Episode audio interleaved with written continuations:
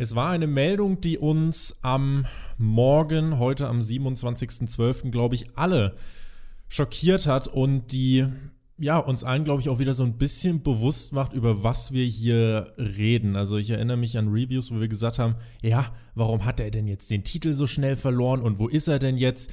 Die Rede ist von Mr. Brody Lee, wie wir seit heute wissen, ist er verstorben an einer Lungenkrankheit. Seine Frau hat das äh, gepostet und die Anteilnahme im ganzen Netz, sie war riesig. Rip Brody Lee war auch in Deutschland auf den Trends ganz weit oben und allen ist bewusst geworden, wir haben da wirklich einen großen Menschen, einen großen Performer verloren. Und auch wir wollen das hier ansprechen, senden natürlich unsere, ja, herzlich, unser herzliches Beileid an die Familie, an die Hinterbliebenen und wollen das auch ansprechen. Denn Mr. Brody Lee hat, auch wenn es nur sieben Monate in etwa waren bei Dynamite, ich erinnere mich vor allem an das Dog-Collar-Match, glaube ich, einiges geleistet, Alex, und das möchten wir auch hier heute am Anfang definitiv würdigen. Ja, ein sehr großer Schock mit dem Ableben von Brody im Alter von nur 41 Jahren. Ne? Das ist natürlich auch kein Alter, um aus dieser Welt zu scheiden. Tragische Sache hat uns, denke ich, alle eiskalt erwischt und Brody, mit ihm habe ich wirklich nur positive Erinnerungen. Das ist ja ein Weggefährte bei mir aus alten Zeiten, damals bei der WXW, vor allem 2009, 2010 rum. Da war er ja ganz oft gebucht, quasi ein Stammgast aus den USA, der hier immer nach Deutschland eingeflogen wurde und mit dem ich dann oft den Lockerroom geteilt habe und auch sehr, sehr oft die Location geteilt habe, wo wir dann abends nach den Shows geschlafen haben. Und die, so die eine Art von Erinnerung, die sich bei mir bei diesem Mann eingebrannt hat, ist im Prinzip eine unspezifische und das ist das größte Lob, was ich aussprechen kann. Weil ich habe jetzt nicht die eine große Erinnerung mit Brody Lee, obwohl ich relativ viel Zeit mit ihm dann doch verbracht habe, weil er halt so ein angenehmer Mann war. Also es, es war jemand, wo du gerne mit ihm zusammen Zeit verbracht hast, der einfach easy going war und manche Leute, keine Ahnung, die machen es dir einfach so leicht, mit ihnen Zeit zu verbringen und es ist angenehm und es ist unbeschwert und ich erinnere mich vor allem an, an ja, an seine Art, wie er war, wenn er geredet hat. Also ganz ein, ein, ein, ein äh, soft-spoken, wie, wie würde man das im Deutschen sagen, Tobi? Jemand, der so ganz mit sanfter ein, Stimme redet. Ein liebevoller Mensch auch ganz einfach. Liebevoll, genau. Ein liebevolles, ruhiges, geduldiges, entspanntes Gemüt, der dich selbst direkt runtergebracht hat, wenn du irgendwie neben ihm auf der Couch gesessen bist. Und das ist so, so, so meine Art von Erinnerung, die ich an Brody habe. Und ja, er war ein Gentle Giant, ein softer Riese, der Mann hinter den Kulissen und für seine Familie natürlich definitiv ein schwerer Schlag. Und das möchte ich auch nochmal betonen an dieser Stelle, weil wir es auch vom ganzen Spotfight-Team seiner Familie wünschen. Natürlich sehr viel Kraft im, im Umgang mit dieser Tragödie. Und ich denke, da reden wir auch stellvertretend für all unsere Hörer. Eine Meldung, die uns auf jeden Fall sehr trifft, da brauchen wir auch keinen Hehl draus machen. Dennoch soll es heute eine Review geben, aus mehreren Gründen. Auf der einen Seite wollen wir ja, euch jetzt nicht den ganzen Tag auf den Boden ziehen, sondern wollen euch trotzdem vielleicht auch ein Stück weit ablenken und äh, trotzdem, ja, den Kopf nach oben nehmen und sagen, komm, wir bringen das Scheißjahr 2020 eben zu Ende. Und dann eben auch mit dieser Dynamite Review werden wir weitermachen. Und auf der anderen Seite, wir haben letzte Woche ja gefragt, ob wir 200 äh, Daumen nach oben bekommen. Ihr habt einfach übertrieben mit fast 500. Alles klar. Mal gucken, wie viele wir davon mit in die nächste Woche nehmen können. Wir starten aber in dieser Ausgabe nicht mit dem üblichen Intro, die Stars Bang Bang, sondern werden jetzt einfach ein bisschen ruhig sein, vielleicht ein bisschen über das nachdenken, was wir mit Brody Lee oder Luke Harper verbinden und dann hören wir uns gleich zur Review von AEW Dynamite.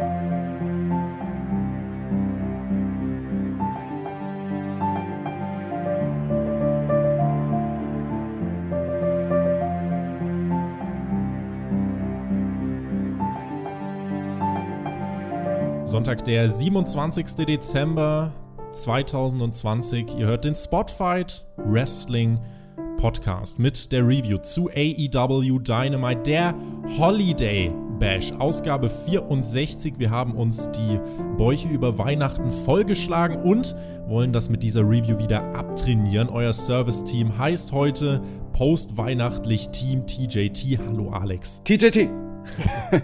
ja, Tobi, sehr schön, dass wir jetzt hier nach Weihnachten zusammensitzen, auch wie eingangs natürlich erwähnt, mit dem schweren Stein im Magen, der halt nicht nur das Weihnachtsessen ist, sondern halt diese Tragödie rund um Brody.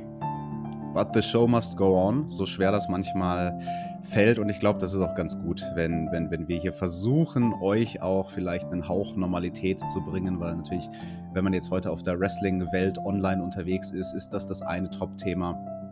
Und ähm, ja, wir reden jetzt über ein Dynamite, was ein paar Tage alt ist, was man ja auf eine sehr interessante Art und Weise schauen konnte auf dem mhm. YouTube-Kanal von TNT Serie. Das habe ich sehr abgefeiert, dass man das direkt am Weihnachtsmorgen, quasi wenige Stunden nach der Live-Ausstrahlung in den USA, sich schön gemütlich in bester Qualität über YouTube auf dem Fernseher ansehen konnte. Das war nice. Und unsere Hörer haben auch brav Dynamite eben auf dem YouTube-Kanal von TNT Serie geschaut. Da gab es die ganze Folge, wie du gesagt hast, kostenlos. Ihr seid unserer Bitte nachgekommen und habt liebe Grüße dagelassen. Mike Ritter schrieb mir am Donnerstagmorgen auf WhatsApp, äh, da erwähnen euch ganz schön viele Leute. Und da wusste ich, ja, auf diese Community ist Verlass, Alex.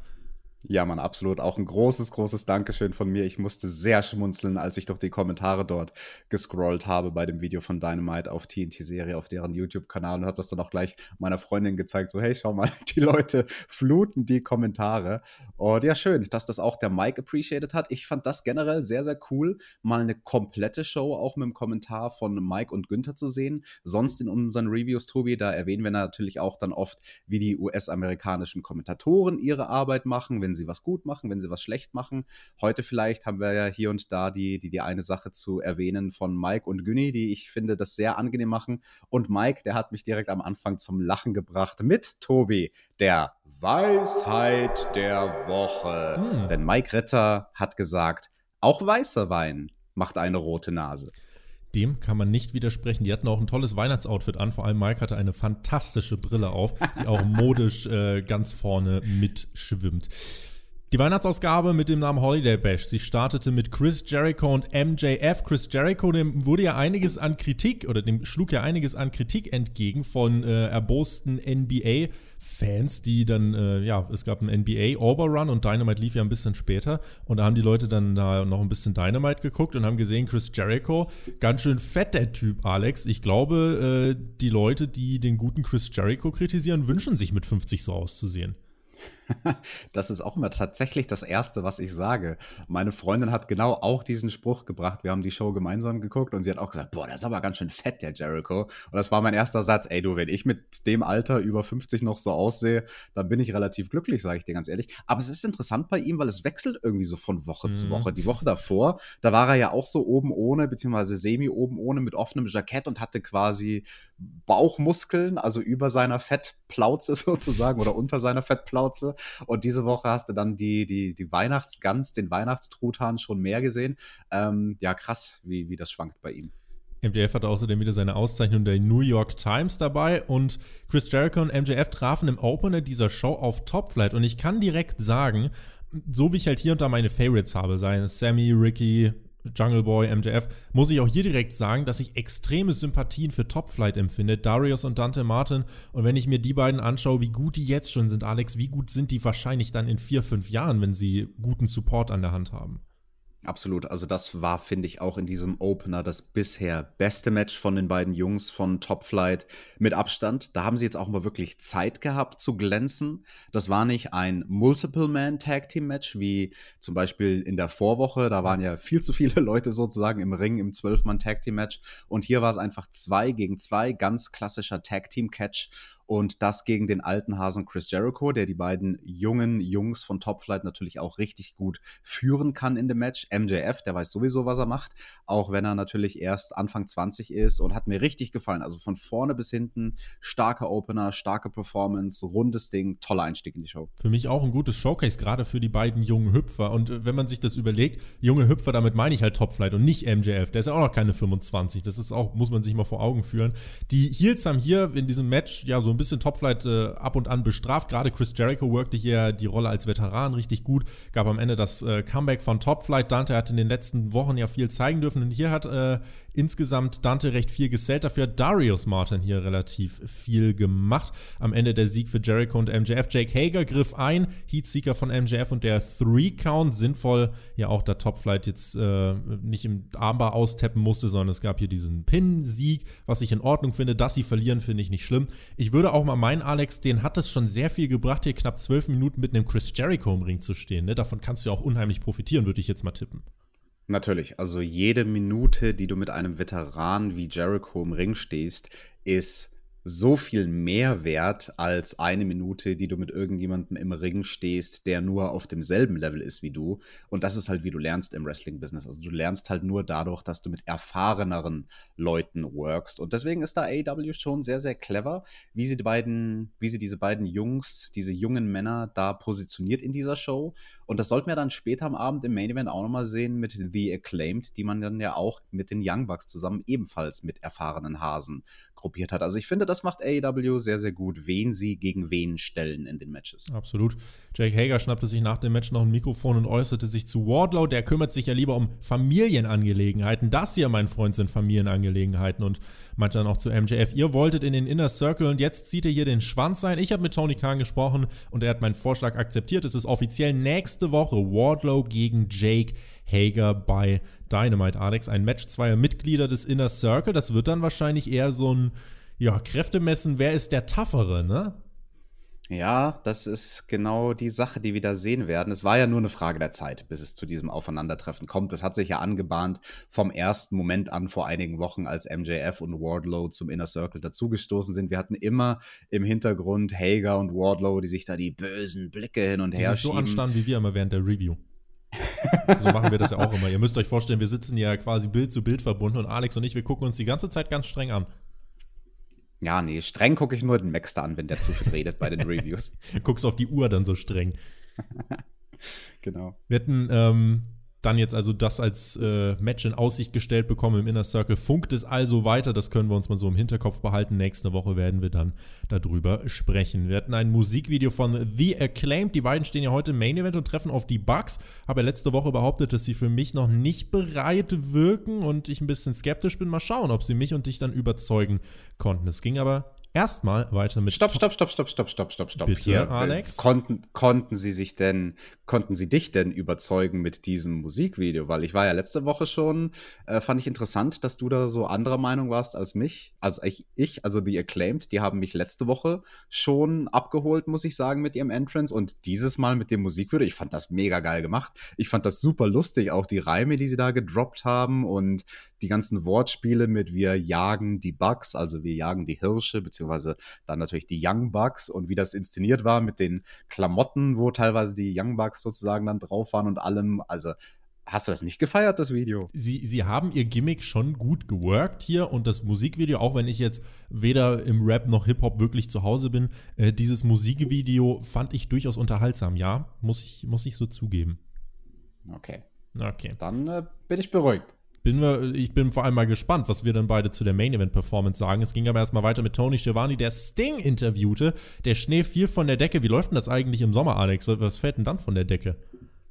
Ja gut, äh, das äh, musst du die Leute aus Hollywood fragen, wie sie das dann machen beim Sting Entrance. Bin ich mal auf jeden Fall gespannt. Sting kam raus, wurde gefeiert, wie eine ausgedünnte Crowd-Nummer ein Mann feiern kann. Und Sting meinte, mit AEW schließt sich für ihn ein Kreis, er ist im Dschungel zurück. Aber alle fragen natürlich, warum ist der Stinger hier? Auch Tony Schiavone hat diese Frage gestellt. Wir sahen übrigens auch wieder Darby Allen, der stand ganz oben im Daily's Place und beobachtete die Szenerie und dann sprach Sting über den Einfluss von Dusty Rhodes auf seine Karriere. Er sprach über sein altes Gimmick, den Surfer Sting, Ric Flair und Cody, Dustys Sprössling. Der hat mich zu AEW gezogen. Und was dich angeht, Darby, Und dann kam Team Taz heraus. Wir haben fast die Erklärung bekommen, aber nur fast. Denn dann kam Taz raus mit Will Hobbs, Hook, Brian Cage und Ricky Starks. Taz meinte Sting, dem geht's nur um Sting. Du bist nämlich ein absoluter Egoist. Darby machte sich dann aus dem Staub und war nicht mehr zu sehen. Und Ricky Starks nahm sich das Mikro und meinte, Sting, wenn du im Dschungel bist, musst du eben damit auch rechnen, gefressen zu werden, mein Lieber. Und machte dann so eine herrliche Bissgeste. Und dann machten sich die vier von Team Tess auf den Weg zum Ring äh, und dann hat Sting sich den Baseballschläger geschlappt. Das Licht ging aus und plötzlich stand Darby Allen im Ring. Und Sting, Baseballbat, Darby Skateboard, hat Taz gesagt, na, wir sind schlau genug, um auf den richtigen Moment zu warten. Darby bereitet du dich schon mal auf ein Titelmatch gegen Brian Cage vor in zwei Wochen am 8. Januar und dann zog sich Team Taz langsam zurück und der Blickkontakt von Darby und Sting intensivierte sich nochmal, Alex. Ich fühle, was AEW mir hier geben möchte und ich hm. fühle, dass Darby von Sting profitieren soll und ich finde es gut, dass man das mit der Erklärung hinzieht. Man darf es halt nicht übertreiben. Also man muss jetzt schon irgendwie dann mal gucken, dass wir uns, äh, dass wir schon so ein bisschen mitbekommen, so Sting und Darby, was hat es denn exakt damit auf sich? Aber man hat ja hier auf jeden Fall schon äh, deutlich angedeutet, was wo oder wo es hingehen könnte. Ja, Baseball-Bat und Skateboard, das ist doch mal eine starke Symbolik. Da fallen mir auch spontan direkt zig Ideen ein für coole T-Shirt-Designs, die du machen könntest mit diesen beiden Gimmicks, dem Baseball-Bat und dem Skateboard. Was es damit auf sich hat mit den zwei, ja, AW hält uns noch ein bisschen hin. Ich fand es sehr interessant. Wir haben ja jetzt Sting in der vierten Woche gesehen. Die erste Woche ist er einfach nur aufgetreten, wortlos, hat alle Leute angeschaut. Dann die Woche darauf hat er zum ersten Mal geredet. Letzte Woche, da hat er nichts gesagt. Diese Woche hat er wieder geredet. Ich kann mir nicht helfen und es tut mir irgendwie, es tut mir fast weh, das auszusprechen. Tobi, die Segmente, in denen Sting redet, finde ich nicht ansatzweise so stark wie die, in denen er es nicht tut. Er ist halt immer in diesen Segmenten fällt halt so diese Hülle, ne? Weil, weil dann mhm. ist er so locker und hey, und da ist er einfach, da ist er out of character fast so ein bisschen. Während er halt, ähm, ja, wenn es nur darum geht zu gucken, dann wirkt halt einfach so diese, diese ikonische Präsenz. Und das geht so ein bisschen verloren, wenn er den Mund aufmacht und einfach so ein bisschen, ja, und Dusty damals und Ric Flair und mein Surfer-Gimmick und so weiter. Ja. Äh, das ist dann schon ein bisschen, ist ein Kontrast. Also ich verstehe absolut, warum man sagen äh, könnte, dass das einen äh, irritiert. Verstehe ich absolut. Bei mir überwiegt dennoch die, äh, diese Faszination, dieses Knistern zwischen Darby und Sting. Ja, also ist auf jeden Fall eine interessante Acting-Choice von Sting, dass er seinen Charakter, wenn er den Mund aufmacht, dann eben so spielt, wie er ihn spielt, beziehungsweise, wie du schon sagst, dass er halt den Charakter zurückfährt. Der Elefant im Raum, der Vergleich, den natürlich alle Leute da immer bringen wollen, Sting und Undertaker. Undertaker haben wir jetzt zum letzten Mal gesehen bei der Survivor Series, wo er dort seine Rede sozusagen gehalten hat anlässlich seines Jubiläums der Undertaker, wenn der den Mund aufmacht, der bleibt halt immer im Gimmick. Also wenn es im Rahmen einer WWE-Show ist, in einem Podcast oder so, in einem Interview ist das was anderes, aber im Rahmen einer WWE-Show siehst du den halt nur im Gimmick reden und das ist, finde ich, sehr bemerkenswert, dass das bei Sting anders ist. Dass er mehr so die, die Privatperson sozusagen spielt am Mikrofon, die halt aber den Mantel und das Facepaint anhat gab im Laufe der Woche noch eine Meldung, Sting sei offen für Cinematic Matches bei AEW. Das würde ich auch akzeptieren. Bums nehmen sollte der Mann äh, nämlich nicht. Wichtig wäre mir halt zudem, dass der Fokus halt darauf liegt, Darby over zu bringen und eben nicht Sting. Sting ist over und wird auch immer over sein. Das sollte man eben nicht aus dem Auge verlieren, aber ich bin bei AEWs Einsatz von Legenden bisher eigentlich immer ganz zuversichtlich gewesen und das hat sich bisher auch immer ausgezahlt. Ich hoffe, dass das mit Sting und Darby hier äh, ja dann eben genauso sein wird. Das Titelmatch gegen Brian Cage wird der nächste Höhepunkt in dieser Fehde. Ich glaube, äh, da wird es irgendwie so in die Richtung gehen. Darby wird verteidigen und Team Taz will aber eingreifen. Sting erscheint dann aber und vertreibt die Bösewichte mit dem Baseballschläger. Das wäre jetzt so ein möglicher nächster Schritt in dieser Fehde. Ja, und im Cinematic Match, du hast schon ganz recht, im theoretischen Cinematic Match, Sting muss und sollte da nicht unbedingt die Bumps nehmen. Dafür hat er ja dann Darby, der kann sich ja dann brennen, von irgendeiner Brücke stürzen. MJF stürzt sich nicht brennend von irgendeiner Brücke, sondern war backstage und zeigte uns seine menschliche Seite. Er besuchte Proud and Powerful und meinte zu Santana in ganz seriöser und ernster Stimme, ey, ich weiß, dass ihr jemanden verloren habt, der euch nahesteht. Ähm, erzählte dann eine Anekdote über seinen Großvater und dass dieser an Krebs verstorben ist. Und dann gab es nach intensivem Blickkontakt den Handschlag von Santana an MJF. Und äh, das wurde auch wirklich so angenommen. Ortiz auch ein Handschlag, wenn nicht ganz so brüderlich, aber hier haben wir zumindest mal eine seriöse Seite von MJF gesehen. Der Charakter bekommt, denke ich, damit nochmal eine, eine neuere Note. Und das ist ja ganz wichtig, dass man das auch sehr früh versteht, glaube ich, auch gerade wenn man als TV-Charakter aktiv ist, ähm, dass, dass du nicht auf der Stelle trittst, dass du nicht stagnierst. Und ich finde, dass das hier auf jeden Fall eine Facette, die äh, auf jeden Fall weiterhilft. Absolut. Sehr stark geschauspielert von allen dreien Jungs. Und am Ende hatte man natürlich irgendwie so dieses Gefühl im Magen, ah, der MJF, der meint das doch nicht so ganz ehrlich. Das ist doch alles noch Teil seiner Einschleimnummer. Oder? Mhm. Oder hat er doch diese etwas sanftere Seite? Also das fand ich schön in seiner offenen Ambivalenz, was man quasi interpretieren kann, so wie man möchte. Und ich fand dieses Detail sehr, sehr schön, dass es für Santana eben sozusagen die Bro-mäßige Handschlag-Umarmungskombo gab und für Ortiz dann eben nur den etwas distanzierteren Handshake. Das war ja auch nochmal eine schöne Symbolik, wo die beiden Jungs von Proud and Powerful stehen. Das war ja von Anfang an so, dass Santana derjenige gesagt äh, war, der gesagt hat, ja, ich bin da mehr so neutral eingestellt, wenn es um MJF geht schauen wir doch mal, geben wir dem doch mal eine Chance. Und Ortiz, der war ja von Anfang an schon immer so, ah, ich traue dem Brat nicht, ich, ich vertraue dem Typen nicht, ich mag den nicht haben im Inner Circle. Finde ich toll, finde ich eine interessante Geschichte. Und wie du sagst, alle Charaktere, die hier beteiligt sind, werden dadurch ja weiterentwickelt. Keiner von den drei Jungs stagniert in seiner Charakterentwicklung. So, jetzt haben wir hier ein Brett. Jetzt muss ich gerade mal ein bisschen ausklambüstern, wie wir das machen. Also erstmal Long Time No See, Cold Cabana und die Dark Order trafen auf den Jurassic Express. Letztere waren halt sehr viel bei Dark unterwegs. Machen wir es erstmal so. Dark. Da gab es, äh, weil das möchte ich ansprechen, da gab es jetzt in der letzten Ausgabe, ähm, gab es durchaus zwei Sachen, die man sich anschauen sollte, die ich hier wirklich empfehlen möchte. Es gab Promos einmal von Frankie Kazarian und von Matt Hardy. Bei SCU heißt es mittlerweile nämlich, wenn sie das nächste Match verlieren, dann werden, oder wenn sie das nächste Mal ein Match verlieren, dann werden die sich endgültig trennen. Und das hat Frankie Kazarian ja wirklich in einer absolut feurigen, leidenschaftlichen Promo rübergebracht. Während Matt Hardy wirklich komplett auf diese Heel-Schiene rückt, von wegen, Leute, ich bin der Veteran, ich habe das Business mit aufgebaut, komme jetzt in diese Firma und versuche euch ein bisschen was davon abzugeben und ich kriege nicht die Dankbarkeit. Was seid ihr eigentlich für Lappen? Und äh, das ist jetzt die Richtung, in die es dort geht. Auch die Matt Hardy-Promo fand ich da wirklich gut. Und außerdem, Marco Stunt hat vor zwei Wochen im Waiting Room von Britt Baker eine richtig starke Musikperformance hingelegt. Auch das kann ich nur empfehlen. Gerade was SCU angeht, kann ich sagen, dass dadurch, dass ich das gesehen habe, äh, dass ich jetzt äh, in diesen Matches von Frankie Kazarian und Daniels künftig, glaube ich, emotional noch ein bisschen mehr drin sein werde. Und, ah, Britt Baker, Alex, ist eigentlich, da habe ich so ein ganz wildes Gerücht gehört. Ist die eigentlich Zahnärztin?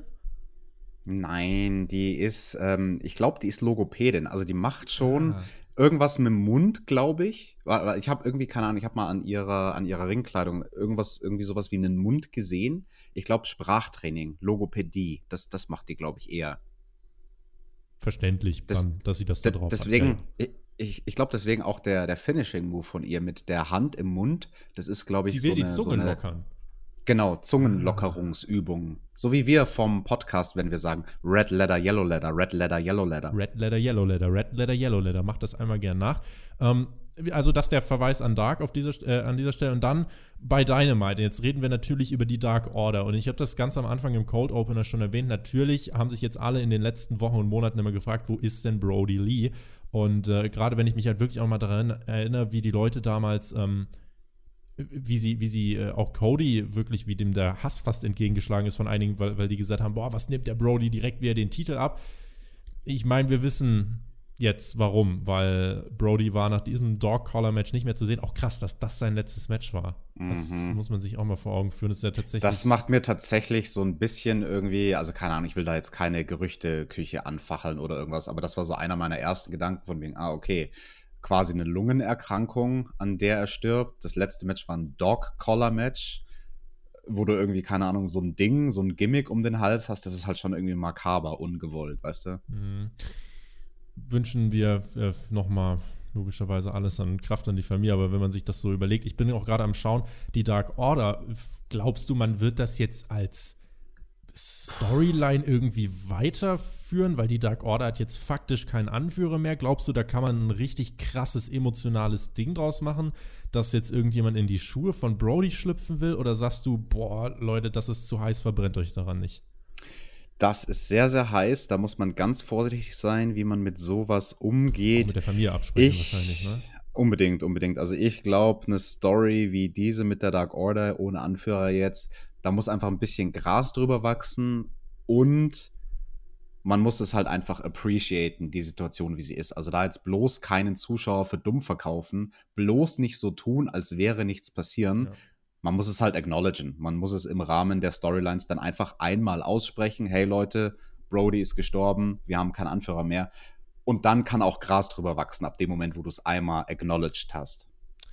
Bin ich gespannt, weil ich habe so ganz wilde Sachen im Kopf von wegen turnst du die Dark Order jetzt face und die versuchen alle irgendwie die ja, das Vermächtnis von Brody zu retten und jemand holt sich einen Titel, aber das ist halt ist schwierig. Also wäre jetzt auch leichter dann zu beurteilen, wenn halt eine Crowd da wäre, die, wo man halt jetzt dann gucken würde, okay, wie reagieren die fortan auf die Dark Order? Insofern ist, ist, eine, ist eine schwierige Sache. Ihr könnt uns da gerne noch mal in die Kommentare schreiben, was ihr darüber denkt. Bei Dynamite hatten wir hier den Jurassic Express gegen Cold Cabana 5 und 10. Zehneinhalb Minuten, ordentliches Match, wie ich fand. Wichtig war mir hier, dass der Jungle Boy am Ende den Pin bekommt. Von allen hier im Ring ist er ja der Future Prospect, also das, das Zukunftsprojekt gewissermaßen. Und genauso kam es dann zum Glück auch. Da ist AW, äh, da ist auf die Verlass. Der Jungle Boy holt sich am Ende den Pin nach einer Back Suplex Powerbomb Combo mit dem Luchasaurus. War ein cooler Move und auch das Match äh, mhm. insgesamt ordentlich, fand ich. Richtig starker Finishing Move vom Jurassic Express. Das ist ja quasi, also der Bewegungsablauf, den der Gegner dabei macht. Er wird hochgeschleudert vom Luchasaurus und macht dann quasi einen 450 Moonsault. Das ist ein Bewegungsablauf, den habe ich schon seit eigentlich irgendwie Mitte der 90er nicht gesehen. Es gab einen Mann, der damals einen 450 Moonsault gesprungen ist, nämlich den Great Sasuke der dann quasi mit einer Backsenden auf dem Gegner landet vom Top Rope. Und das ist schon eine coole Aktion, dann in die Powerbomb. Harte Landung, also auch tatsächlich äh, jetzt nicht unbedingt ein Manöver, was ich einstecken hm. wollen würde. Und Jurassic Express, die können, wenn es nach mir geht, gerne öfter wieder im TV gezeigt werden und auch mal ordentlich Siege einfahren. Also die sind sowieso ähm, quasi so ein Ass im Ärmel, was AEW da noch hat. Allen voran natürlich der Jungle Boy. Also da sind wir uns ja, glaube ich, einig, die meisten Experten, dass der so ein Future Star in the Making ist. Und ja, allgemein, was das Match angeht, da muss ich den äh, deutschsprachigen Kommentatorenkollegen zustimmen, dem Günni und dem Mike. Ich fand auch, die Schnittregie war jetzt nicht so gut in dem Kampf, weil NRJ hätte deutlich öfter eingeblendet werden sollen. Ihr notgeilen Typen die ganze Zeit. Wir hatten nach dem Match Tali Blanchard und FTA, die sich gemeldet haben und meinten, Leute, lass mal die Profis reden. Und äh, Jurassic Express, ihr wollt euch auf unsere Kosten einen Namen machen. Äh, Jurassic Park, wo ich mir gedacht habe, Alex, ich glaube, der Jurassic Park hat schon einen Namen. Der muss sich ja eigentlich keinen mehr machen. Und dann, dann wurde es persönlich FTA, will nämlich die Titel zurück und der Weg führt über den Jurassic Express am 8. Januar bekommt nämlich FTA sein Match gegen den Jungle Boy und den Luchasaurus. Und es gab noch die Ansage von Tali Blanchard: Marco, du hältst gefälligst deine Nase aus der Angelegenheit raus. Du hast gerade den Wunsch geäußert, du würdest den Jurassic Express gern mehr im TV sehen. Jetzt haben wir auf jeden Fall mal schon die Ankündigung gehört. Genau, also egal ob Jurassic Express oder Jurassic Park, man sieht es alles gerne im TV. Ich habe neulich übrigens in der Arbeit tatsächlich, das ist kein Witz, in der Woche vor Weihnachten habe ich einen Trailer gemacht für bestätigen. Jurassic Park. Ja, da haben wir nämlich sehr gestruggelt, ob der Trailer durch den Jugendschutz Super durchgeht. krasse Monster-Dinos. wow, wow, wow. wow, wow, wow. Die Ausgabe in zwei Wochen wird also jetzt auch schon gut aufgebaut. Ne? Also da steckt, ein, äh, da steckt ein Plan dahinter, habe ich mir ja noch notiert. Und das passt so. Und äh, auch, dass der Jungle Boy ein bisschen mehr bei Dynamite, äh, ja, dann jetzt seine Chancen bekommt, finde ich gut. Ich bin am Überlegen, also der Jungle Boy hat jetzt schon so ein äh, paar Situationen gehabt, wo er immer gut aussah, aber dann knapp verloren hat. Wer weiß, ob das jetzt nicht mal vielleicht die Gelegenheit ist, um zu sagen, FTA, die sind schon ein Stück weit etabliert, waren Champions. Ob wir jetzt nicht sagen, der Jurassic Express bekommt so einen, so einen äh, Upset-Win. Könnte man machen, meiner Meinung nach. Nur gegen wen ist die Frage? Vielleicht gegen SCU? Ne, gegen FTA können sie auf jeden Fall jetzt erstmal gewinnen. Dann ist halt die Sache, wie geht es dann weiter? Bekommen die direkt ein Titelmatch oder müssen sie noch jemand anders schlagen? Äh, das ist dann so ein bisschen die Frage. Weil du sagst Titelmatch, äh, der Jurassic Express, die sind ja tatsächlich recht weit oben in den Rankings. Falls ich es mir richtig gemerkt habe, auf Platz 3. Ich könnte mich täuschen, aber jetzt schon seit einiger Zeit in den Top 5. Und das ist ja durchaus auch, finde ich, wieder so ein, so ein interessanter Fall, wo AW ein Team so im Hintergrund die ganze Zeit pusht. In dem Fall halt bei Dark. Da haben sie scheinbar viele Siege eingefangen oder eingefahren. Ja. Und ja, ich hoffe, wie gesagt, dass wir den Jurassic Express öfter im TV sehen. Aber diesen blöden Markus Stunt, der kann gerne retiren, wenn es nach mir geht. 16,5 stehen sie und sind tatsächlich auf Platz 3, habe ich einmal kurz nachgeschaut. Markus Stunt soll singen. Damit würde der so krass overkommen. Der wirkt also wirklich guckt euch das mal an beim Waiting Room mit Britt Baker. Also da war ich tatsächlich auch ein bisschen baff. Äh, aber der soll ja schon beim Jericho Cruise äh, Ende letzten Jahres, soll der auch schon krass abgeliefert haben. Insofern, äh, Marcos Musikkarriere steht nichts im Weg. Bei DSDS gibt es bestimmt einen guten Platz für ihn. Wir waren Backstage bei Don Callis und äh, Alex Marvez und Kenny Omega. Bei Impact hat ja Tony Khan auch Impact-Talente zu AW eingeladen. Da können wir uns, glaube ich, in Zukunft auf einiges freuen. Callis meinte hier, die Superstars tanzen Tony Khan auf der Nase herum. Khan hat gar keine Autorität. Das würde Callis nie passieren. Und dann Kenny Omega mit einer Kampfansage an Ray Phoenix meinte, du stolperst schon, wenn du die Anfrage für ein Match bekommst und ans Telefon gehen sollst. You get hurt, I get titles. Das war eine starke Line. Hier, Kenny, muss ich sagen, mhm. gefällt mir von Woche zu Woche besser. Und nächste Woche gibt es das große World Title Match definitiv eine sehr, sehr starke Line, aber ich muss sagen, seine Argumentationskette, dass Ray Phoenix sozusagen schon morgens beim Aufstehen über seine eigenen Füße stolpert, das ist der König der Seile. Keiner hat so ein gutes, also eine gute Beinarbeit und Fußarbeit wie Ray Phoenix. Also ich weiß ja nicht, mit, mit was für einer komischen Brille dieser Heel Kenny Omega da sich Matches anschaut. Aber ja, Ray Phoenix, das war ja sein großer Punkt. Er ist verletzungsanfällig. Das fand ich cool, dass man in dieser Promo damit gespielt hat. Das ist ja so ein schönes, arrogantes Heel-Ding von Kenny und Callis, was sich einfach anbietet, zu sagen, ach, der Typ, der verletzt sich doch die ganze Zeit. Also ja, starke Promo und Kenny eben im Team mit Don Callis zusammen deutlich, deutlich stärker am Mikrofon, als wenn Kenny alleine am Mikrofon wäre. Zeit für den Butcher. Alex, es wurde ordentlich gebutchert bei oh, AEW yeah. Dynamite. Ich feiere den Butcher und seinen Look. Eddie Kingston war mit am Kommentatorenpult. Kingston begrüßte wieder Lowlight äh, Skia One und der Butcher hatte so eine, was war das? Eine schwarze Lederhose. Ich fand ja, der Butcher ist so ein äh, klassischer MDATK, also ein Mensch, der alles tragen kann, ist ja ein gängiger Begriff in der Modebranche. Hier, äh, ja. finde ich, hat er das nochmal unterstrichen eigentlich. Ah ja, das war nicht nur Leder, also es war kein Leder, es war Pleather, das ist das Material. Es war abwaschbar. Ja, das ist ja das Wichtige für den Metzger, dass die Hose, du lachst, das ist mein voll Ernst, dass die Hose abwaschbar ist. Und dazu hatte er noch diese rote weihnachtliche äh, Schürze, diese Butcher-Schürze. Schön, gebacken, toll. Oder? Ja. Die Stage war übrigens okay. auch, weil du gerade sagst, weihnachtlich. Die Stage war auch so wunderbar dekoriert mit so kleinen bunten Lichtern und so Lichterketten und so. Fand ich auch ganz Und den riesigen den riesigen Weihnachtsbaum, hast du den gesehen? Mhm. Wenn der mhm. Kamerakran manchmal hochgefahren ist, der Weihnachtsbaum, der war ja noch mal zehn Meter höher als der Kran. Ja, äh, mein Weihnachtsbaum hier zu Hause ist auch so. Also weiß ich jetzt nicht, was daran so überraschend ist, Alex. Wie groß ist denn dein so. Weihnachtsbaum gewesen? Du wohnst mit Jonathan also zusammen in einem Schloss von dem ganzen Geld, was ihr hier mit Spotfight verdient. Genau, in Nazareth bei Kulmbach, wie wir in der Weihnachtsgeschichte gelernt haben. Der Butcher traf. ja, du möchtest noch was sagen? Ich bin TJ, der schwarze Engel, wollte ich hier nur anmerken. Du bist TJ, der schwarze Stacheldrahtengel. Der Butcher traf auf Puck.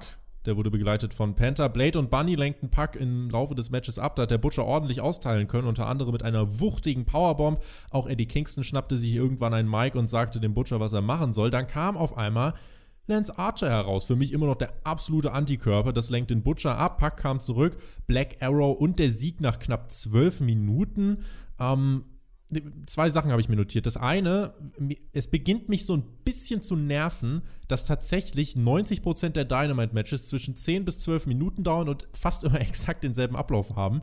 Und hier haben wir eben noch ganz offensichtlich die Sache Lance Archer, der eben weiter komplett antiklimatisch ist. Ähm, der, ja, ich weiß nicht, also ist nicht mein Lieblingsprogramm bei AW, weil einfach ganz viele komische Sachen passieren und man soll doch eins nach dem anderen machen, weil hier hast du jetzt irgendwie, Eddie lenkt unfreiwillig den Butcher ab, Lance Archer will noch immer Eddie Kingston, Kingston will eigentlich Park, Phoenix trifft auf den World Champ und Panther steht dabei, wie bestellt und nicht abgeholt. Insofern ist mir das alles ein bisschen äh, zu wirr, insofern hier Kritik von meiner Seite. Da kann ich zustimmen. Es ist halt eine Person zu viel. Lance Archer, den hätte man da einfach rausnehmen sollen. Wir haben es letzte Woche ja schon gesagt, deswegen müssen wir jetzt nicht zu sehr drauf rumtrampeln. Er war ja eigentlich nur ein Replacement, dann war Puck aber wieder da. Also hat man eigentlich keinen Grund mehr für das Replacement Lance Archer. Warum ist der noch in dieser Story? Dann, dann soll man den halt einfach mal einen Monat nicht einsetzen, bis Creative sich sozusagen neue Pläne für ihn ausgedacht hat. Aber ansonsten interessantes Match zwischen Puck und dem Butcher. Weil ich habe im Vorfeld mir sogar gedacht, dass das eigentlich der Main Event sein könnte. Dann war es aber nur in Anführungsstrichen der Main Event der ersten Hälfte von Dynamite. Ja, klassisches Match mit zwölf Minuten, aber äh, groß gegen klein und wendig. Auch so eine klassische Match-Story, die du da natürlich hast. Und Pack am Ende mit seiner Athletik holt er sich den Sieg mit dem Black Arrow. Das muss ich nochmal, weil wir ihn ja jetzt doch ein paar Monate nicht mehr gesehen haben, also sowohl Pack als auch den Move nicht gesehen haben. Das möchte ich nochmal hervorheben wie schwierig dieses Manöver ist. Also man hat auch gesehen, als er da aufs Seil gestiegen ist und dann auf dem Seil stand, da hat Pack dann noch mal kurz überlegt und sich noch mal eine Sekunde länger genommen als sonst und sich wirklich quasi innerlich bereit gemacht zum Absprung, weil sowas musst du ja dann auch in deinem Kopf ähm, quasi vorausdenken, diese Aktion, ja. wie, wie, du deinen Körper da gleich kontrollieren wirst. Das ist so schwierig. Also ich kann das aus eigener Erfahrung sagen, vor allem weil er halt jetzt eine längere Pause hinter sich hatte. Das ist so schwierig, so einen Move zu machen, wenn du den eben nicht jede Woche oder alle paar Wochen zeigst, sondern wenn da zig Monate vergangen sind, bei ihm ja irgendwie, keine Ahnung, neun Monate oder so. Äh, das ist schwierig. Ich hatte damals den 450 in meinem Arsenal und ich weiß das noch ganz genau, wo ich dann mal eine Pause hatte, verletzungsbedingt, und den dann zum ersten Mal wieder gemacht habe da wusste ich nicht, ob mein Körper das noch hat, also quasi ob die Muscle Memory noch vorhanden ist, dass dein Körper diesen Bewegungsablauf überhaupt noch abrufen kann. Und er macht es halt dass es aussieht, als wäre es selbstverständlich. Und ich will an dieser Stelle nur betonen, dass Puck eine Aktion wie den Black Arrow immer noch so perfekt ins Ziel bringen kann, ist alles andere als selbstverständlich. Jade Cargill war backstage und hielt eine Promo. Sie sprach darüber, dass Brandy ja jetzt äh, aus Angst schwanger geworden ist. Zum Glück ist sie weg. Deine Aufgaben werden ja sowieso von wem anders übernommen. Shaq hat Cody herausgefordert und ich dich, meine Liebe. Ihr findet jetzt besser mal einen würdigen Gegner für mich. Die Zeit läuft. Äh, Alex, ich habe mir im Anschluss an diese Promo die Frage gestellt, sonst was? Also, was, wenn es keinen äh, Gegner für äh, Frau Cargill gibt? Sonst kommt mein Mann, der Scheck, und der ist groß und der zermatscht euch. Mindestens. Und ich habe ja. mir einen lustigen Wortwitz äh, ausgedacht, den äh, kann man eigentlich mal dem guten Mike Ritter sagen. Äh, ich habe Hau mir notiert, Kagel repariert, Kagel baut aus. Gar nicht mal so schlecht. Schöner Dad-Joke, mein schöne, Freund. Schöner Dad-Joke, finde auch. Kann man bringen. Ja, bei der Promo habe ich mir gedacht, also es war an sich cool inszeniert. Cargill als die arrogante Schnepfe, die da auf dem Make-up-Stuhl sitzt und erstmal hier die, die Tante wegschickt, die gerade ihre Haare glättet und dann nach der Promo die Tante wieder zu sich herruft und sagt: So, jetzt mach meine Haare weiter schön. Ähm, das war ganz cool ja, ihre Art zu sprechen hat mich in dem Fall gestört bei dieser Promo noch mal mehr als bei den anderen Promos, die wir bisher von ihr hatten, weil hier ist irgendwie ihr Lispeln extrem aufgefallen. Und ich fand, das hat sie irgendwie fast schon ein bisschen lachhaft gemacht, also im Sinne von nicht ganz ernst zu nehmen als Heel. Wenn sie da so einen macht auf, ich bin die baddest bitch, aber dann lispelt sie die ganze Zeit dabei. Ja, vielleicht, vielleicht sollte die mal zur Logopädin. Vielleicht sollten wir Cargill zu Britt Baker in die Praxis schicken. Um Gottes Willen, das werden äh, fantastische Segmente im Waiting Room. Äh, hoffen wir, dass es uns erspart bleibt. Ich weiß noch nicht, ob ich Jade Cargill, ich weiß noch nicht, ob ich dafür bereit bin, ehrlich gesagt. Deswegen gut, wenn es noch ein bisschen dauert. Miro, Kip und Penelope wollten bekannt geben, wann denn geheiratet wird. Es ertönte aber die Musik der Best Friends, die kamen aber nicht heraus. Stattdessen mussten Miro und Kip laut lachen und wir sahen dann, wie Trent in einem Krankenwagen abtransportiert wurde. Hat sich ja tatsächlich, also real, eine Verletzung zugezogen und muss wohl mehrere Monate pausieren. Das wäre der Weg, um ihn hier aus den Shows zu schreiben. Wir wünschen natürlich eine rasche Genesung. Und am 3. Februar bei Beach Break, Alex, gibt es die Hochzeit. Hörst du denn schon die Glocken läuten? Das wird eine große Party. Beach Break! Also ich höre schon den Ozean platschen. Was denn für ein Beach Break? Die, die einzige Bitch, die gebrochen werden soll, ist Cargill, ja. Aber oh. nein, äh, Sorry.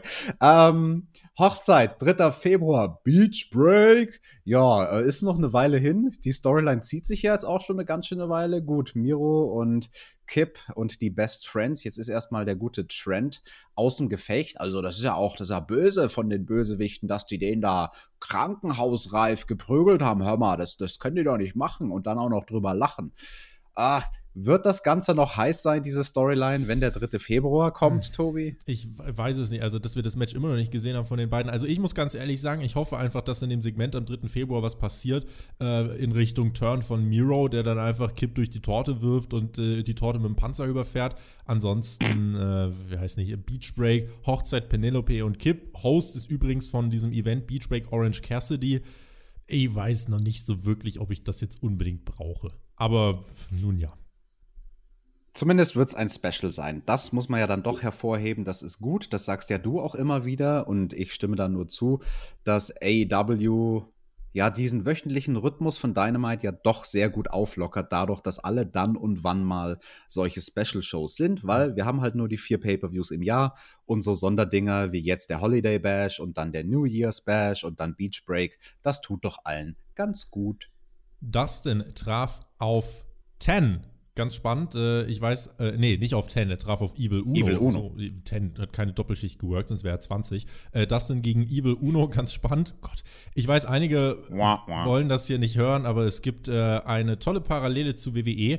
Denn Ricochet trifft gerade äh, in Regelmäßigkeit auf die Mitglieder von Retribution und verliert da halt wirklich äh, konstant in zwei, drei Minuten. Hier bei AW, ähnliche Story. Das Stable will jemanden rekrutieren, aber Alex, dieser jemand besiegt dann auch die Leute nach und nach aus dem Stable. Muss ich sagen, finde ich vernünftiger. Ja, aber bei AW dauert so ein Match dann halt nicht drei Minuten, sondern zwölf. Und der Face gewinnt. Mensch, das ist ja auch noch die lustige Sache. Neun Minuten hat es hier übrigens exakt gedauert äh, für Dustin, um Evil Uno nach dem Running Bulldog zu besiegen. Äh, keine Seven für nach Dark dem Order. Running Bulldog? Also da habe ich mir ja gedacht, was ist denn das für ein Finish? Also kann man schon machen, hat irgendwie funktioniert, aber im ersten Moment war ich überrascht, weil das ja eigentlich nur so ein Move ist, so ein, so ein Move fürs Comeback sozusagen, mhm. den Dustin halt raushaut, wenn er langsam äh, hier die, die, die Speed ankurbelt und so. Ja, hier war es dann einfach das Finish mit dem Running Bulldog. Und ja, nein, kein Seven in der Dark Order. Aber ich fand das ganz lustig, muss ich sagen, diese Storyline, dass die Dark Order da dieses Seven-Ding, viele erinnern sich ja wahrscheinlich gar nicht, damals bei der WCW, das hat er ja nur eine Woche lang gemacht, ne? Ja. Äh, diesen Character Seven gespielt. Und nee, den werden wir nicht sehen bei der Dark Order. Und äh, ich ich, was habe ich sonst noch für Notizen? Ja, Dustin und Evil Uno, die sahen sich irgendwie trotzdem sehr ähnlich von den Arten der Outfits, die sie anhatten. Also so. könnten, die könnte man schon in ein Team stecken, wenn man wollte. Wenn man denn unbedingt will. Aber will man, das ist die Frage. Man, man kann es auch lassen. Man kann es auch lassen. Äh, ich finde es übrigens auch ganz gut, dass Matches nicht immer nach dem Finisher enden, sondern dass auch einfach mal ein Bulldog das Ende sein kann, weil damit äh, schult man mich, dass ich jede Aktion des Matches verfolgen muss, denn kann ja immer vorbei sein, Alex. Und mich hat Raven mal gefinisht mit einem Bulldog, weil er hat mir dabei mein Schlüsselbein gebrochen. Oh, oder hast du gesagt, kick ich lieber nicht aus, sonst fällt mein Arm ab? nee, ich habe dann noch weiter gerestelt, aber ich oh. konnte dann leider seinen DDT, sein Finish, sein DDT, wo er vorher drauf gepocht hatte bei der Absprache vor dem Match, hatte uns Raven gesagt, Leute, jeder, der einen DDT von mir abkriegt, wehe, ihr macht eine Rolle, ihr sollt die Bombe flach auf die Fresse nehmen. Und ich konnte das halt dann nicht mehr mit meinem gebrochenen Schlüsselbein und habe schön einen Purzelbaum auf meinen Kopf gemacht. Und dann hat er das andere Schlüsselbein gebrochen. Evil Uno meinte nach dem Match aber, er kann Dustin trotzdem besser machen, kniete sich vor ihn und wollte ein Angebot machen. Dustin lehnte ab. Stu Grayson attackierte Dustin Rhodes. Lee Johnson kam zur Hilfe, wurde aber abgefertigt, bis QT Marshall rauskam und sein Freund Dustin versuchte zu retten. Auch er ging zu Boden, aber Lee Johnson kam dann mal mit einem Double Dropkick von den Seilen zurück, vertrieb die Heels. Lee Johnson, auch einer von den jungen Talenten, die gerade Stück für Stück ein bisschen TV-Zeit bekommen. Auch das finde ich zumindest mal eine interessante Entwicklung. Muss man jetzt halt mal abwarten, wie viel Zeit man ihm denn wirklich geben will. Und er war ja jetzt hier und da mal als Jobber da, wie bereit er denn jetzt schon ist, in so eine, ja, eben diesen Next Step zu machen in eine größere Rolle. Genau, aber der Lee Johnson wird langsam an so eine größere Rolle rangeführt. Er ist ja jetzt offiziell auch ein Mitglied der Nightmare Family. Das mhm. haben auch nochmal die Kommentatoren schön erwähnt. Und man hat es ja auch gesehen an seinem Outfit. Er hat da quasi die Klamotte, diese Trainingsanzüge von der Nightmare Family angehabt. Äh, ist glaubhaft. Also, das ist was, ähm, da kann ich meinen äh, Disbelief suspenden. Wir sollen oh ja hier mehr Englisch Gott. reden.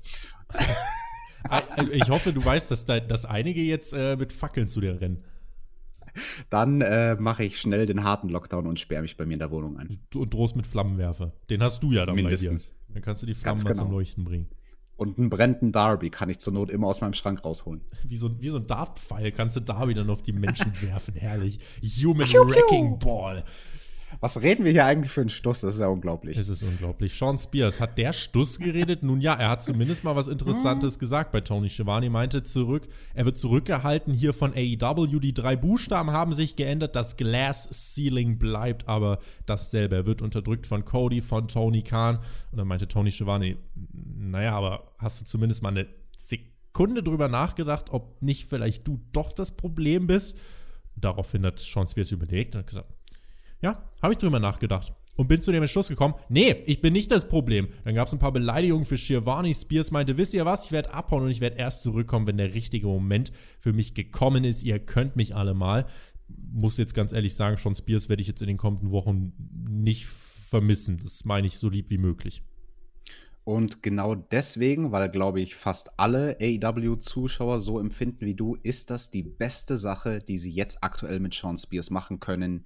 Ihn einfach mal für eine Zeit aus dem Programm nehmen.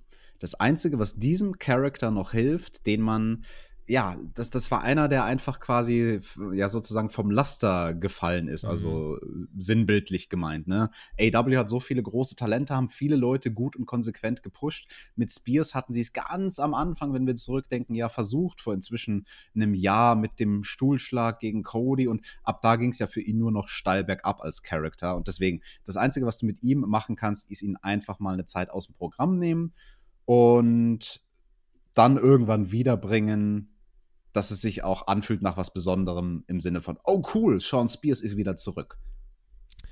Zeit für Hikaru Shida. Die wurde interviewt, aber äh, bevor sie groß was sagen konnte, wurde sie von Abaddon attackiert. Die beiden wurden separiert, denn Shida musste raus. Sie hatte ein Match und sie kam dann noch so ein bisschen äh, zer zerzaust und äh, komisch äh, irritiert guckend kam sie dann zum Ring. Dort besiegte sie Alex Gracia in drei Minuten dominant. Abaddon hatte ihre Finger im Spiel äh, während des Matches, aber wurde von Shida ausgeschaltet und nach dem Match schaut Shida mal, was ist denn da los? Ich habe Abaddon ja gerade zerklatscht. Was ist denn, wo ist denn die? Und Abaddon wirkte da, die lag so leblos an der, an der Barrikade und sprang dann aber ganz schnell auf wie eine Katze, attackierte Shida und dann bis sie Hikaru Shida in, in, den, in den Nacken, fa fast so ein bisschen übers Schlüsselbein, ähm, wie, wie du es uns gerade schon so schön erzählt hast, hat es aber nicht gebrochen, sondern hat sich ein gutes Stück rausgerissen.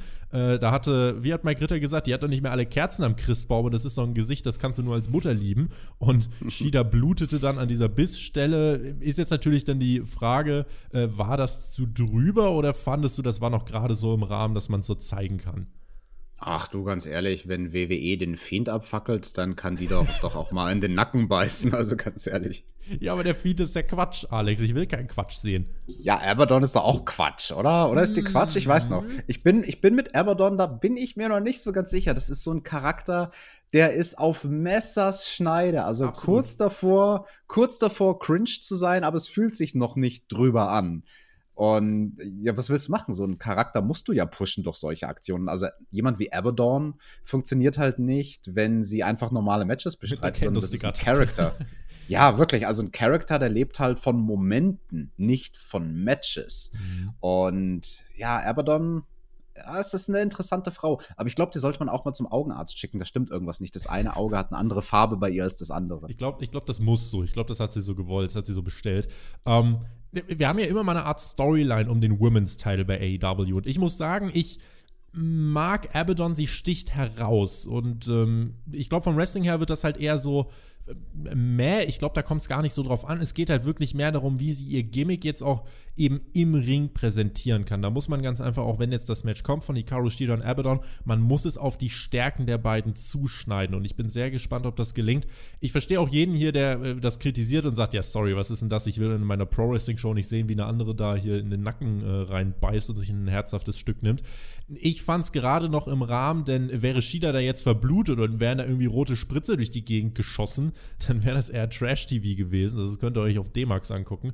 Aber ich finde, so hier passt das Ganze noch zu Abaddon und zu dem Gedanken, den du dir als Zuschauer äh, in den Kopf stellen sollst. Was geht denn eigentlich mit der Frau schief? Und ich bin tatsächlich gespannt, wie das Match der beiden denn dann umgesetzt werden wird, Alex. Ja, und so ein bisschen Kannibalismus hat ja noch niemanden umgebracht. Gar nicht, absolut nicht. Definitiv nicht. Niemals. Kommende Woche Kenny Omega gegen Ray Phoenix. Außerdem John Moxley kehrt zurück. Wir bekommen zudem Hikaru Shida gegen Abaddon Women's World Championship Match. Außerdem Jake Hager gegen Wardlow und in zwei Wochen haben wir dann Darby Allen gegen Brian Cage TNT Championship Match.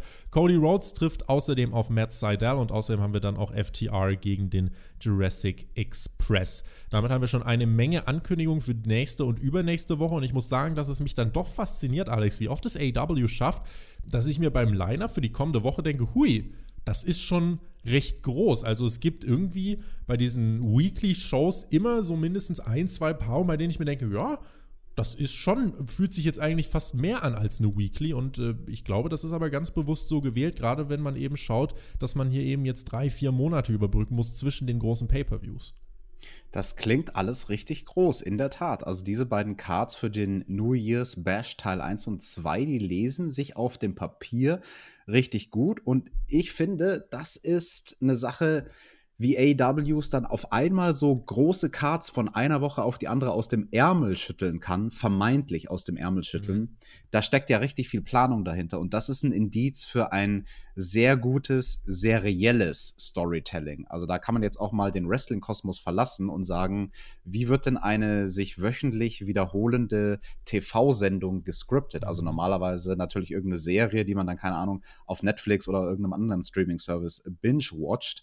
Und das ist eben clever gemacht bei AW, dass du manche Twists und manche Match-Ansetzungen gar nicht kommen siehst, aber dann von einer Woche auf die andere machen diese Matches Sinn und fühlen sich aber auch direkt groß an. Müssen nicht immer eine offensichtliche Storyline haben, sondern es können so Sachen sein, die sich halt über mehrere Wochen im Hintergrund angedeutet haben und dann jetzt eben eine Woche später kulminieren. Also sehr geschickt. Also AEW überrascht mich da sehr, vor allem nach der Card von dieser Woche, wo wir ja vorher beide gesagt haben, ja, dieser Holiday Bash, der liest sich jetzt mehr wie eine B-Show.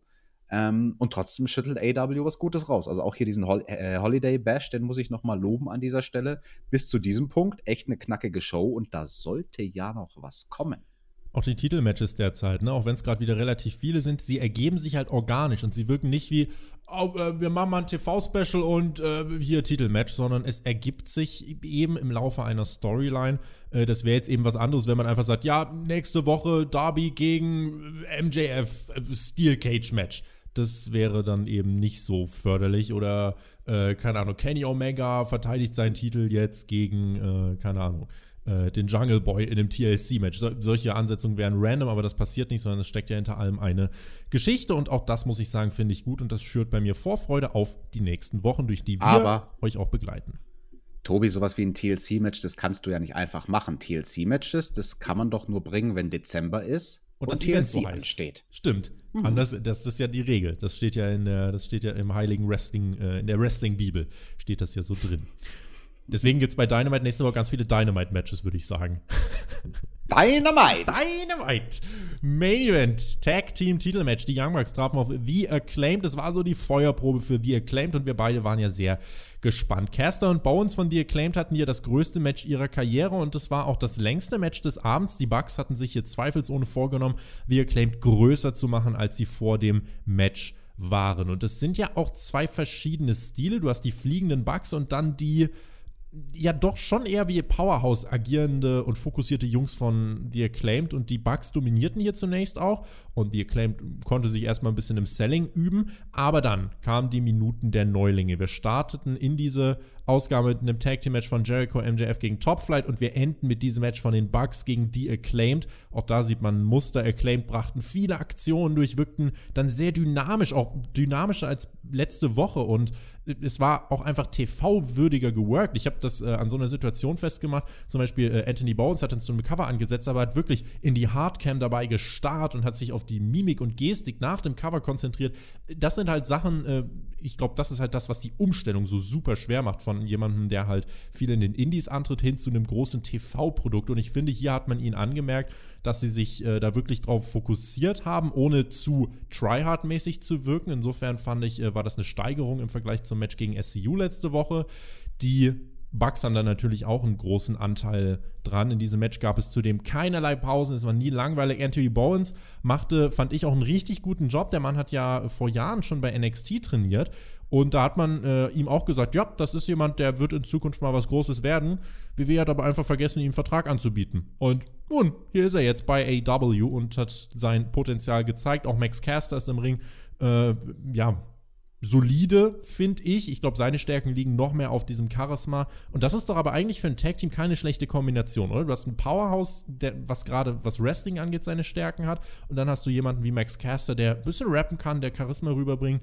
Ich glaube, das ist eine gute Kombination.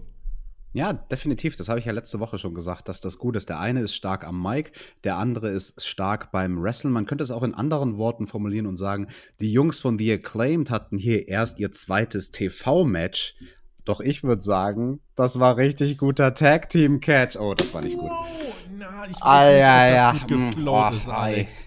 Da muss ich noch an meinem Flow arbeiten. Musst du noch an deinem Flow arbeiten. Ich mochte das Match, aber so kann ich mich anschließen. Ich mochte das Match insgesamt auch sehr. Gab am Ende viele, viele Nearfalls und man ließ die Acclaim wirklich viel Offensive durchbringen und hat dann auch mal angedeutet, ja, hier gewinnen die vielleicht. Ich habe jetzt nicht an den Titelwechsel geglaubt, aber hat man zumindest die Augenbrauen hochgezogen. Es ging beispielsweise der Ref zu Boden und die Acclaim konnten unbeobachtet ihre Boombox einsetzen. Dann kam ein neuer Ref, Paul Turner, zum Ring und ersetzte Rick Knox. Ging äh, dann für Bowens äh, leider mit einer Powerbomb draußen durch den Tisch. Es reichte am Ende knapp nicht für die Sensation. Die Bucks gewinnen nach dem BTE-Trigger. Und gerade die letzten sechs, sieben Minuten dieses Matches fand ich wirklich sensationell gut. Also wirklich auch, was die Bugs dann hier an, an Drama transportieren konnten, wie äh, sie es geschafft haben, auch die Nearfalls wirklich knapp wirken zu lassen. Und auch die Acclaimed haben hier, finde ich, einen wirklich guten Job gemacht. Ich habe auf Twitter auch mehrfach gelesen, äh, dass Leute gesagt haben, das war eine Breakout-Performance. In jedem Fall war es für mich, Alex, das beste Match dieser Ausgabe. Ich glaube, da würde ich zustimmen bei dem letzten Statement und auch bei dem Statement davor, dass das mhm. durchaus eine Breakout-Performance war von den beiden Jungs von The Acclaimed. Ich muss ganz ehrlich gestehen, egal ob Smarter Worker oder nicht, die hatten mich. Die hatten mich an dem Punkt, wo ich für einen kurzen Moment in der Finish-Phase gefressen habe und gedacht habe, es könnte sein, dass die hier einen Tag Team Titelwechsel machen. Als nämlich der Ref Spot kam und die Sache mit der Boombox ins Gesicht und das Cover danach, da, da, dachte ich mir so, ah, vielleicht, vielleicht ist es das. Vielleicht fällt da die Hand vom Ringrichter zur 3.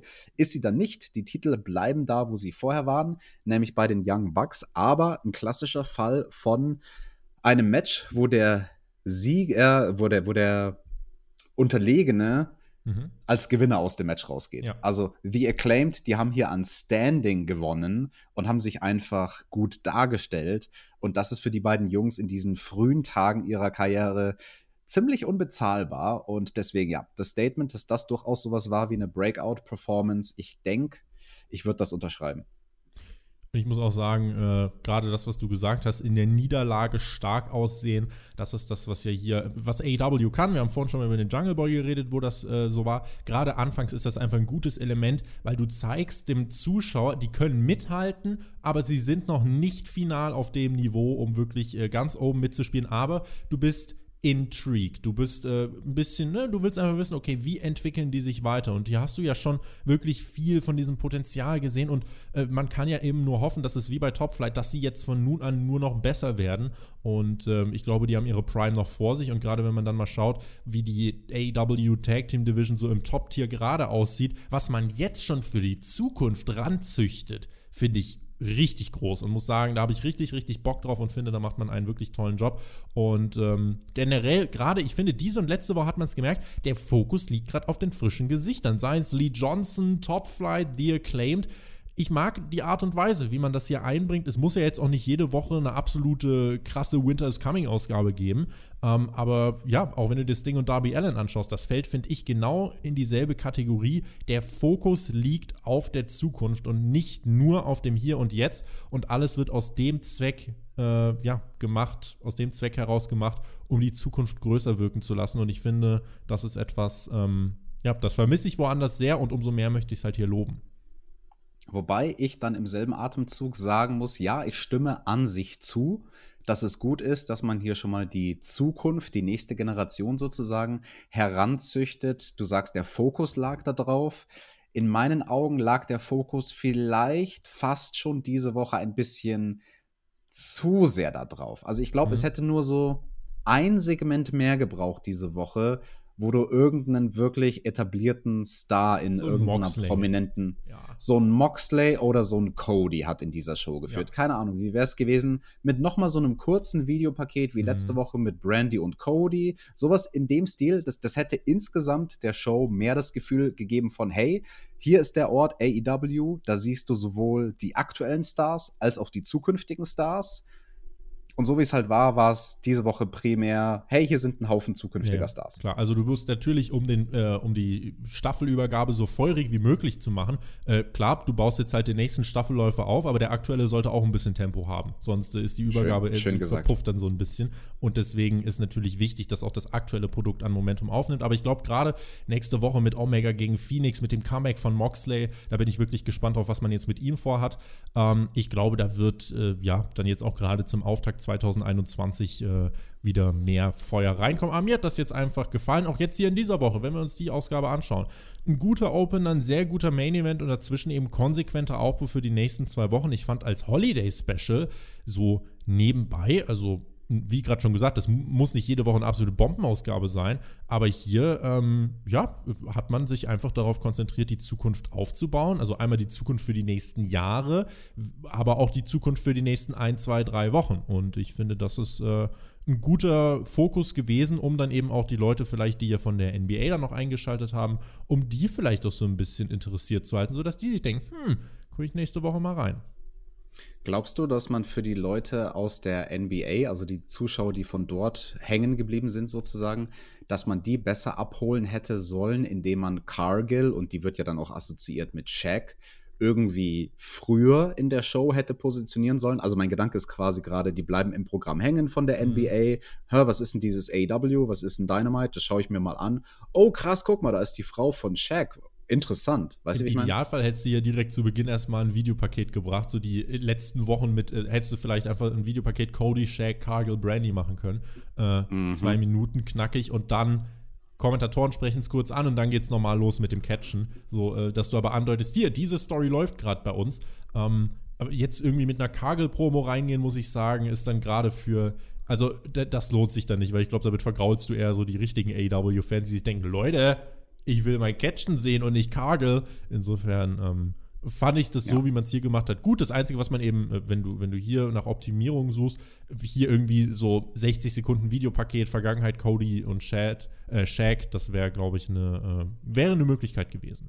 Genau, genau darauf wollte ich nämlich hinaus. Das ist die einzige Stellschraube, die mir diese Woche einfällt, wo man noch etwas besser hätte machen können. In dem Fall eben, um vielleicht ein paar potenzielle neue Zuschauer äh, am Sender dran zu halten. Und ansonsten hat mir sehr gut gefallen diese Woche beim Holiday Bash, dass wir eine Rahmung hatten. Die Show mhm. hat im Prinzip so begonnen, wie sie aufgehört hat, nämlich mit einem Tag Team Match, wo wir alte, etablierte Hasen sehen gegen junge Nachwuchs-Tag-Teams. Im Opener eben mit den Jungs von Top Flight, im Main Event mit den Jungs von The Acclaimed. Sowas, sowas gefällt mir sehr, sehr gut. Es ist schönes, subtiles ja, Erzählen einer Geschichte.